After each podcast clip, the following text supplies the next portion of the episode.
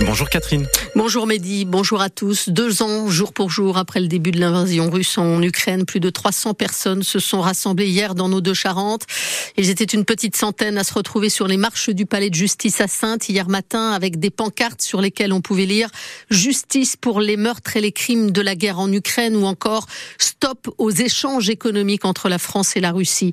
Une centaine de personnes se sont également retrouvées à La Rochelle hier après-midi sur le Vieux-Port au pied de la statue du on estime que sur l'ensemble des Ukrainiens accueillis en Charente-Maritime, un peu moins d'un millier, 200 vivent aujourd'hui dans l'agglomération rochelaise. Hier, ils ont présenté un spectacle pour raconter la guerre au public venu les soutenir, des danses et des chants mélangeant adultes et enfants.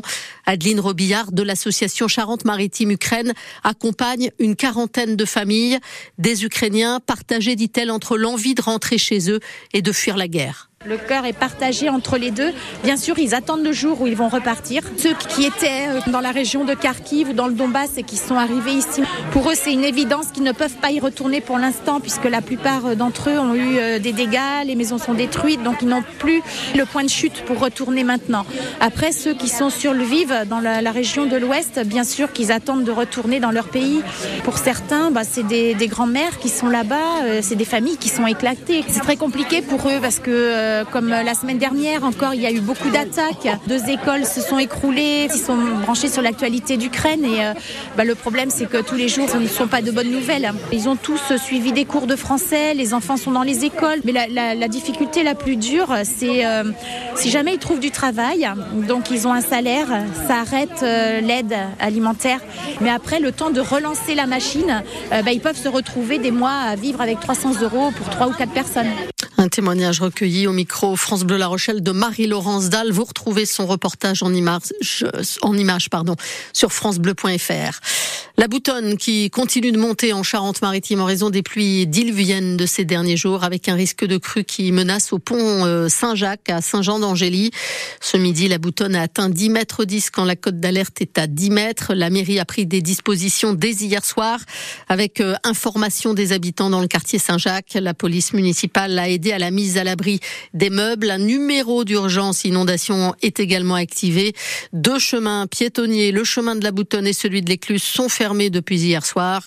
La Charente-Maritime est en alerte jaune aux crues vagues et submersion. Chez nos voisins des Deux-Sèvres, le département lui est placé en vigilance orange aux crues, notamment sur la Sièvre niortaise amont.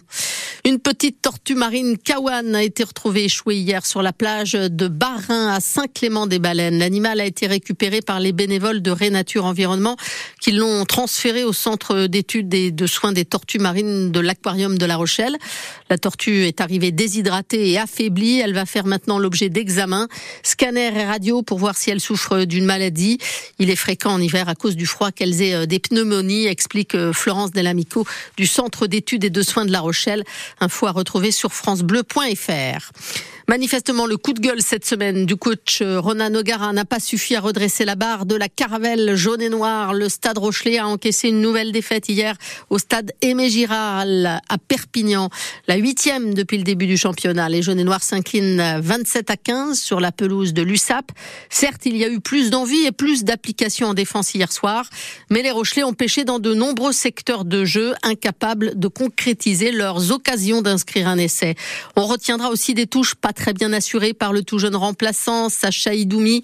Mais les plus anciens ont aussi parfois échoué. Brice Dulin, pris au dépourvu par un rebond traître, a permis à l'USAP, sur un coup de pied à suivre, de marquer son premier essai. L'arrière de 33 ans reconnaît un manque de maîtrise générale des Rochelais. C'est là où c'est frustrant et où on peut euh, s'en prendre qu'à nous-mêmes. C'est ce qu'on disait au tout début, c'est des, choses que l'on doit contrôler, où on perd le, fil un petit peu. Quand euh, on est vraiment la tête sous l'eau et que l'équipe adverse nous, nous malmène et qu'on ne peut rien faire, ben là, euh, tu termines le match, tu dis bon, mais on a fait ce qu'on a pu. Là, c'est sur des, des choses que l'on doit maîtriser et qu'on peut maîtriser ou on perd le fil. Donc euh, c'est pour ça on est on n'est pas loin de basculer dans le, bon côté, mais encore une fois euh, on n'a plus le temps de se dire on n'est pas loin. Donc euh, vraiment se recentrer sur ce qui font nos forces, et, ça le fera, mais il va falloir vraiment être conscient que les deux prochains matchs vont être cruciaux pour nous. Et dimanche prochain, le Stade Rochelet recevra donc Clermont-Ferrand, puis euh, le week-end suivant, le Stade français. Les Maritimes sont toujours ce matin 9e du top 14. Perpignan-Stade Rochelet, euh, un résumé du match est à retrouver sur euh, francebleu.fr, à suivre aujourd'hui en clôture de cette 16e journée. Clermont, justement, prochain adversaire des Rochelais, qui reçoit Toulouse à 21h05. À suivre cet après-midi, la troisième journée du tournoi Destination avec trois Rochelais en bleu, Paul Boudin, Winnie Antonio et Jonathan Le 15 de France euh, qui accueille cet après-midi l'Italie au stade Pierre-Mauroy de Lille. Les Bleus vont tenter de décrocher une deuxième victoire euh, après l'Écosse. Coup d'envoi à 16h, match à vivre dès 15h55 en direct sur France Bleu La Rochelle. Hier, euh, l'Irlande, toujours invaincue, a battu le Pays de Galles 31 hein, à 7 dans ce tournoi et l'Écosse a battu l'Angleterre 30 à 21. La France peut entrer aujourd'hui dans les annales du tennis de table. Les Français vont disputer euh, tout à l'heure, en ce moment même, la finale du championnat du monde par équipe à Busan en Corée du Sud. Les frères Félix et Alexis Lebrun et Simon Gauzy vont tenter de décrocher le premier titre mondial de l'histoire du tennis de table français. Pour y parvenir, les tricolores devront battre donc en finale la Chine, championne du monde en titre, quasiment intouchable. Les cinq meilleurs joueurs du monde sont chinois. Autant dire que les Français sont condamnés à un exploit. Euh, ce midi.